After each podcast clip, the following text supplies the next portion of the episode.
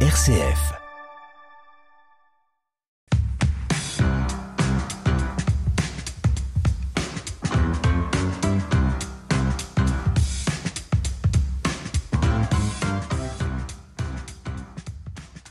Merci d'être avec nous aujourd'hui sur RCF Sarthe dans la force des différences, votre émission qui tend le micro à nos associations sartoises. Et aujourd'hui, on va parler de l'importance de l'écoute et de l'entraide mutuelle avec deux associations. Astrée, tout d'abord, représentée aujourd'hui par Joël Bruno. Bonjour Joël. Bonjour. Merci d'être avec nous. Aujourd'hui avec nous en studio également Pascal Boucherie, euh, délégué départemental de l'UNAFAM en Sarthe. Bonjour Pascal. Bonjour Agnès. Alors on va évidemment évoquer les missions euh, de ces deux structures sur notre territoire sartois. Mais avant ça, Pascal, est-ce que vous voudriez bien, en une petite minute, nous rappeler ce qu'est l'UNAFAM et puis bien sûr les missions auxquelles euh, vous et vos bénévoles vous êtes confrontés? Donc l'UNAFAM, euh, l'acronyme Union nationale des familles et amis euh, de proches malades et ou handicapés psychiques. On est là pour accompagner, accueillir, accompagner, soutenir les familles et les entourages, donc les amis aussi, qui ont des proches en souffrance psychique. Donc on parle bien de souffrance psychique. Une fois que les diagnostics sont posés, vous êtes sur des maladies type euh, bipolarité, schizophrénie, dépression sévère et résistante. Et nous, on est là, l'association avec l'équipe de bénévoles, pour surtout euh, euh, faire mieux comprendre ce qu'est la maladie, mais surtout les répercussions sur chaque personne, afin que chaque aidant puisse mieux accompagner leurs proches. Joël Bruno, vous, chez Astrée, comment est-ce que vous faites pour aider celles et ceux qui sont confrontés à la solitude? Astrée est une association qui existe depuis 1987 au plan national mais beaucoup plus récemment au Mans, puisque au Mans, c'est depuis simplement trois ans et demi. Astrée est une association qui a été créée pour euh, rompre la solitude, pour restaurer le lien social et permettre aux personnes, donc en solitude, soit en solitude objective, soit en solitude, en sentiment de solitude, à se retrouver, à retrouver son autonomie. Et on verra comment. Vous disiez, Joël Bruno, que là, c'est vraiment la personne en situation de solitude, que ce soit objectif ou ressenti. Euh, ça veut dire que c'est différent. Il y a plein de types de situations qui sont possibles, en fait. Toutes les situations, beaucoup de situations sont possibles. On, dit qu'il y a euh, il y a 20% des personnes en France qui sont en symptômes, si j'ose dire, de, solitude et donc euh, en, difficulté par rapport à cette question. Ça peut être une solitude qui est, qui est liée à, des questions de maladie, qui est liée à des problèmes de, travail, qui, qui, sont liés à des problèmes de, de famille également, enfin de, toutes sortes de solitudes. L'important pour nous, euh, ça va être l'écoute l'écoute, l'écoute, l'écoute, on va beaucoup en parler, mais c'est fondamental. Et une écoute basée sur une empathie maximum de la personne, de manière à ce qu'elle puisse par elle-même trouver ses solutions. Alors, quelle différence avec l'accompagnement qui est proposé à l'UNAFAM? Pascal, là aussi, on est vraiment sur de l'écoute active, de l'écoute bienveillante, ou c'est un, un champ d'action un petit peu différent? On a deux niveaux, les personnes qui font appel à notre association. Le premier entretien est de toujours de manière individuelle. Euh, comme je vous ai dit tout à l'heure, vu les, pathologies et que les maladies que les, personnes ont accompagnées, euh, on reste encore dans un domaine euh, qui fait peur. Donc les, premiers contacts se font vraiment de manière individuelle, accueillis par deux bénévoles. Principalement, on couvre sur le Mans, vu que nous sommes situés au Mans, mais on peut aussi accompagner des, des personnes sur la Ferté-Bernard et sur Sablé. Mais là, je vous dis, le premier contact avec notre association, d'abord individuel, pour après passer sur l'entraide, où là, euh, ce, n'est plus un accompagnement individuel, mais vraiment des rencontres collectives par des groupes de parole, entre autres, où là, les personnes euh, vont déjà s'apercevoir qu'elles ne sont pas toutes seules. Et euh, au-delà de l'écoute, bah, de peut-être bénéficier d'autres, de conseils, parce que tout le monde n'est pas dans la même, au même niveau de la maladie. Il y en a qui viennent en groupe de parole où c'est au tout début de la maladie de leurs proches. Puis il y en a qui ont pris déjà un peu plus de recul, donc ils sont plus à même d'accompagner les, les, personnes et de pouvoir les, les conseiller. Mais là, ce qui est important de souligner à l'UNAFAM, c'est vraiment la mise en commun des expériences et des difficultés. Voilà, et puis sur la partie euh, accueil, où là, ça se fait que par des bénévoles. Joël l'a dit tout à l'heure, avoir de l'empathie, de l'écoute, de la bienveillance et surtout pas de jugement. Donc ça, les bénévoles, euh, après une formation, sont en capacité de le faire. Par contre, après en groupe de parole pour les échanges, au-delà du bénévole qui est présent, on a besoin d'avoir une personne qui régule. Et là, à ce moment-là, on fait systématiquement appel à soit un ou une psychologue pour les groupes de parole. Par contre, chez Astrée, c'est assez différent. Joël Bruno, expliquez-nous comment ça se passe, je dirais, de la prise de contact jusqu'au début de l'accompagnement. Il y a un processus, un, chemin, entre guillemets, qui est un petit peu différent. Effectivement, il y a un chemin qui est différent et surtout un objectif qui est différent. C'est important de le souligner. Euh, Pascal disait tout de suite que là, on est dans le cadre d'un groupe de parole, de, des groupes d'échange.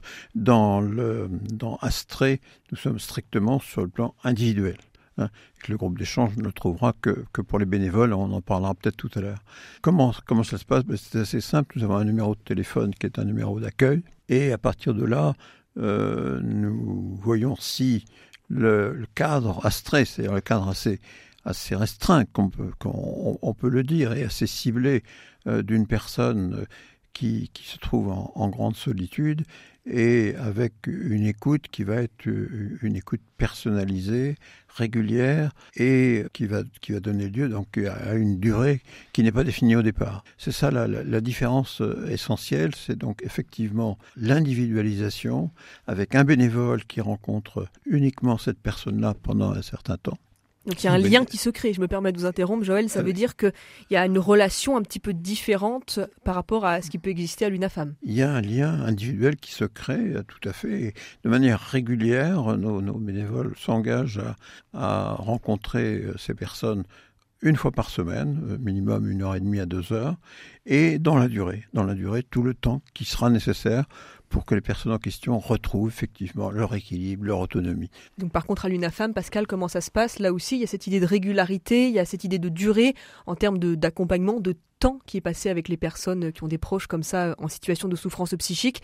L'investissement pour les bénévoles est, est de quel ordre? Euh, Pour les bénévoles, donc euh, sur les accueils, nous, le premier accueil se fait entre allez, une heure et demie maximum. On fait venir les gens chez nous. Hein, on, ne, on, ne, fait pas comme eux, on ne va pas chez la personne. Et puis après, le, le ce qui se crée, même s'il n'y a pas le même suivi avec Joël et ses bénévoles, ou comme il vient de dire, c'est une fois par semaine pendant une heure et demie, il y a quand même des, des affinités qui peuvent se créer parce que sur un groupe de parole, c'est toujours le, la même bénévole qui les suit pendant deux, trois ans. Hein, avec des rencontres euh, une fois par mois qui tournent autour de deux heures.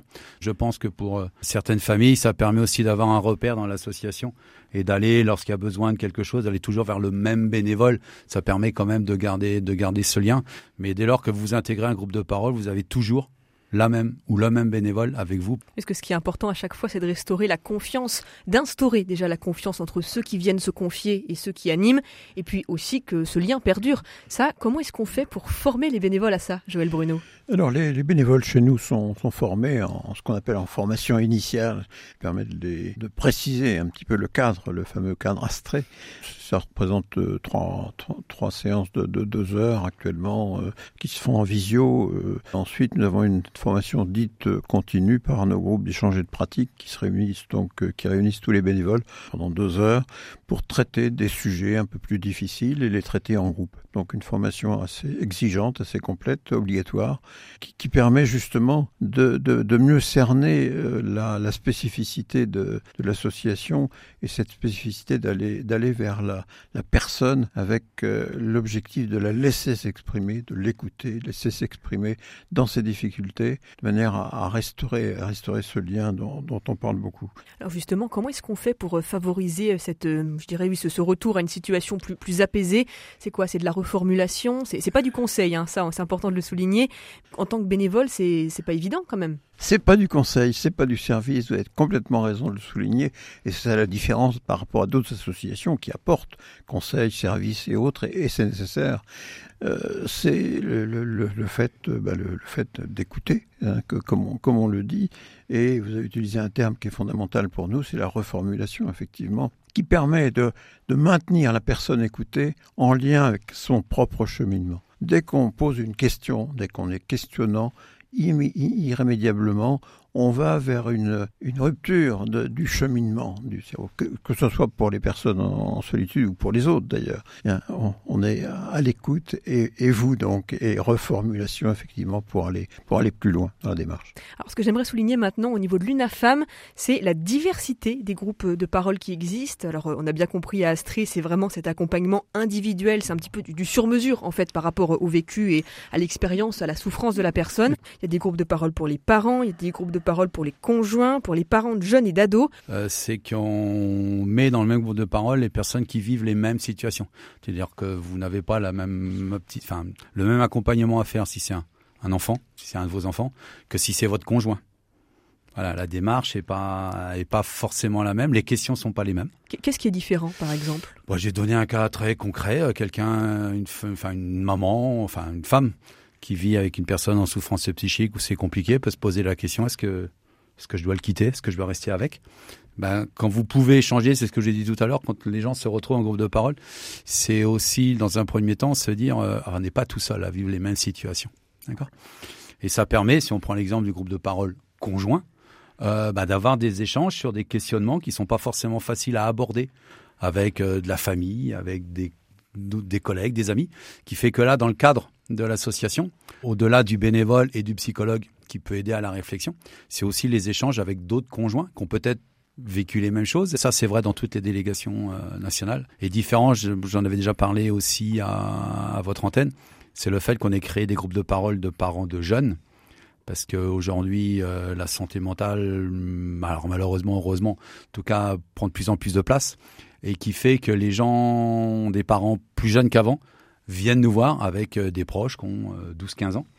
Donc aujourd'hui, il existe au titre de la santé mentale et de la psychiatrie, il existe des, approches avec, on a déjà parlé, réhabilitation cognitive, réhabilitation psychosociale, qui fait que c'est pas forcément si facile que ça de mettre tous les parents dans le même groupe de parole avec euh, principalement des niveaux d'âge qui sont assez différents et qui n'ont pas forcément aujourd'hui les gens plus âgés n'ont pas pu bénéficier des progrès qui fait autour de la psychiatrie. Donc on a trouvé important de, de, de pouvoir de bien échanger, de bien scinder. Et comme euh, Joël sur les accueils, l'une des choses importantes, donc on a ce type de formation aussi, comme l'a dit, comme l'a dit Joël, piloté par l'UNAFAM nationale. Mais c'est aussi prendre conscience à un bénévole que simplement le fait d'avoir écouté la personne sans avoir forcément lui apporter de conseils et des choses comme ça, c'est déjà très très important dans nos associations, avoir écouté, libérer la parole des gens. Alors ça peut paraître de temps en temps un peu frustré, frustrant parce que la personne peut peut-être venir avec un, un, problème bien spécifique. On va pas forcément avoir répondu, mais on l'a déjà écouté.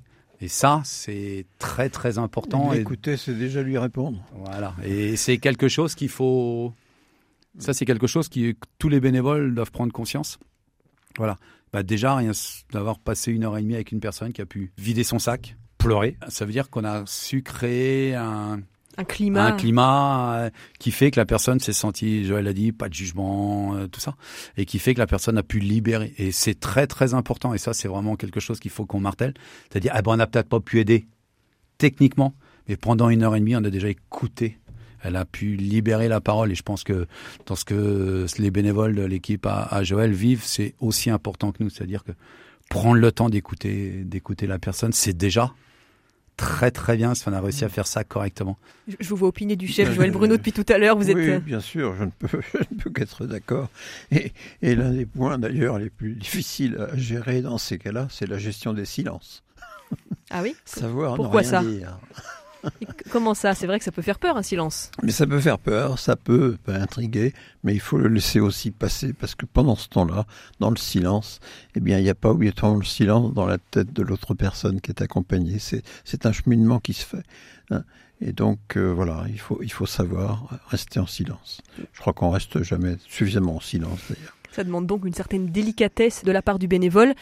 Et justement, les bénévoles, ça c'est l'un des enjeux pour vos deux associations. J'imagine que une femme comme Astrée, vous cherchez à recruter. Oui, mais on va, enfin, on est assez fiers de nous, on va dire. On peut dire que on arrive euh, le sujet, enfin, comme le comme le thème de l'association de de Joël. Hein, J'aime à répéter, donc j'espère que vos auditeurs m'en voudront pas. On n'est pas un club de pétanque. Euh, les bénévoles qui s'engagent dans ce genre d'association, que ce soit Astrée ou nous, l'UNAFAM, ça peut être pesant un, bénévole qui fait de l'écoute comme chez Joël ou qui moi écoute écoute des familles, ça peut être pesant. Donc on a cette chance. Alors on est prêt à accueillir tous les bénévoles, euh, pas de souci.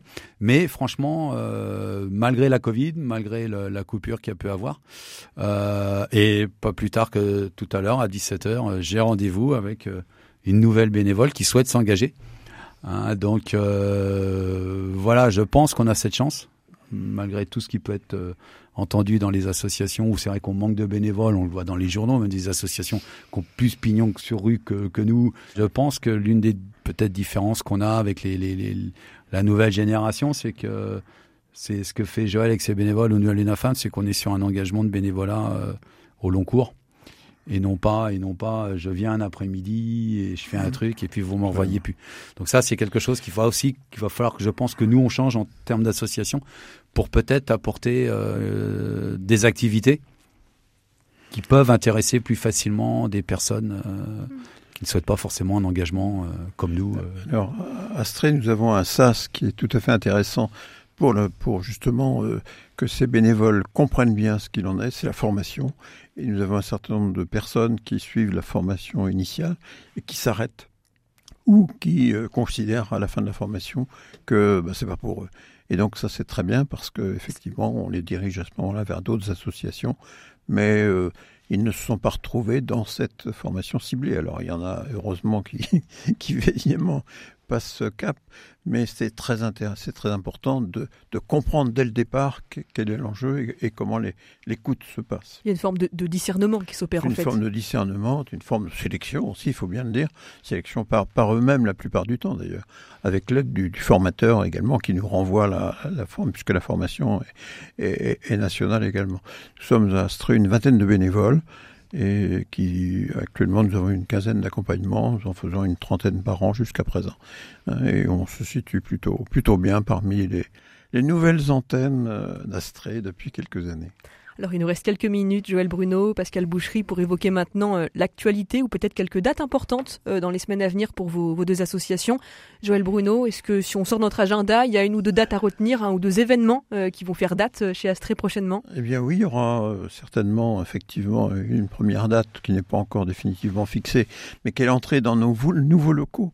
18 places d'Alger, dans les locaux d'Habitat et Humanisme euh, où nous partageons avec un, un GEM, un groupement d'échange et de moyens, euh, une, un, lieu. Et, donc euh, également une autre date qui est le 23 janvier 2024, euh, qui sera donc une nouvelle journée des solitudes, qui est une manifestation organisée par Astré au niveau national. Et nous aurons à ce moment-là un certain nombre d'événements euh, dans le centre-ville qui ne sont pas encore complètement arrêtés manifestations sur laquelle on aura bien sûr l'occasion de revenir euh, sur l'antenne d'RCF. Pascal Boucherie, je me tourne vers vous maintenant dans les semaines, mois qui viennent. L'UNAFAM, euh, on le sait, c'est une délégation dynamique en Sarthe. Qu'est-ce que vous avez concocté peut-être euh, au niveau du programme? Bah, on, vient surtout de sortir de deux semaines assez intenses au mois d'octobre sur les semaines d'information en santé mentale, où l'équipe de bénévoles, et ça c'est vrai sur tout le territoire français, où on a eu un fort, un fort engagement. On a fait marché des Jacobins, on a fait du ciné-débat, voilà un certain nombre de choses. Euh, donc là, non, ce qu'on a, ce qu'on a à faire, bah, comme nous, on est en rencontre avec nos familles euh, toutes les, tous les mois. Donc la prochaine aura lieu ben, mercredi. Voilà, et puis on a quand même, et ça, on en avait déjà parlé à votre antenne, euh, quelques dates euh, pour aller discuter de santé mentale dans les lycées. On a des dates de programmer euh, d'ici la fin de l'année. Donc euh, voilà, les, les, les, événements à venir pour, pour notre délégation sartoise. Est-ce que l'un de vous deux souhaiterait ajouter quelque chose? Je crois savoir aussi qu'on a, on a d'ailleurs un rendez-vous commun également au mois de février euh, à la demande du, Rotary Club euh, du Mans euh, pour parler de santé mentale, pour parler d'accompagnement. Et, eh bien, nous essaierons avec RCF, je le pense, d'être présents également à cette demande date donc il faudra noter le 24 février. Un grand merci à tous les deux, Joël Bruno euh, de la délégation d'Astrée euh, en Sarthe. Si nos auditeurs ont envie un petit peu euh, de redécouvrir vos activités, comment vous contacter? Voilà, un numéro de téléphone. Je voulais pas qu'on l'oublie parce que c'est important. Je ne l'oubliais pas. J'en doute pas. au moment, donc le 07 68 11 09 95 que vous souhaitiez être bénévole ou que vous souhaitiez être accompagné, c'est le même numéro de téléphone qu'une personne qui est à l'accueil et qui saura vraiment déjà vous écouter. Merci à vous. Et maintenant, Pascal, si on veut découvrir un petit peu plus en détail euh, l'activité euh, de l'UNAFAM, où est-ce qu'on peut se renseigner sur Internet euh Oui, voilà, sur Internet, www.unafam.org slash Sartre. Et là, vous aurez donc tout ce qui est numéro de téléphone, activité en Sarthe, mais qui peut aussi, euh, pour certaines personnes, de voir ce qui est fait dans d'autres départements, parce qu'on peut très bien avoir la, la, la famille en souffrance dans d'autres départements, hein, et qui fait que ça permet de retrouver assez facilement les coordonnées euh, sur une autre antenne de, de l'UNAFAM euh, en France. C'est bien noté. Merci à tous les deux. À bientôt. Merci. À bientôt. Merci.